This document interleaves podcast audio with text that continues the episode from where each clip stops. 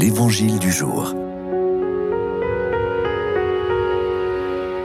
Chers amis dans le Seigneur, bonjour. Évangile de Jésus-Christ selon Saint Luc. Gloire à toi, Seigneur. En ce temps-là, comme Jésus était en train de parler, une femme éleva la voix au milieu de la foule pour lui dire Heureuse la mère qui t'a porté en elle et dont les saints t'ont nourri. Alors Jésus lui déclara Heureux plutôt ceux qui écoutent la parole de Dieu et qui la gardent. Acclamons la parole de Dieu.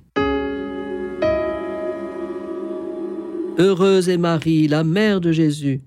Jésus est d'accord avec ceux qui déclarent heureuse sa mère, mais pas pour la même raison. Si Marie a pu dire oui à l'incarnation du Fils en elle, c'est parce qu'elle a cru en la parole de Dieu dès son plus jeune âge. Elle a toujours été pleine de grâce, toute dans les grâces de l'Esprit Saint. Elle a gardé la parole de Dieu en elle pour la méditer et agir selon cette parole. Voici d'où vient sa vie bienheureuse. Hier, nous fêtions la dernière apparition de Marie aux enfants de Fatima, le 13 octobre 1917. Marie dit à Lucia Je suis Notre-Dame du Rosaire. Marie demande que l'on récite le chapelet chaque jour. Elle ajoute Il faut que les hommes se corrigent, qu'ils demandent pardon de leurs péchés, qu'ils n'offensent plus notre Seigneur, qui est déjà trop offensé. Puis Saint Joseph avec l'enfant Jésus vont apparaître, et Jésus va bénir la foule. Ensuite, le soleil miraculeusement va tourner sur lui-même, ce qui effraie la foule. Tous se mettent à croire au message que Marie a transmis aux enfants. Tous réaffirment leur foi en Dieu.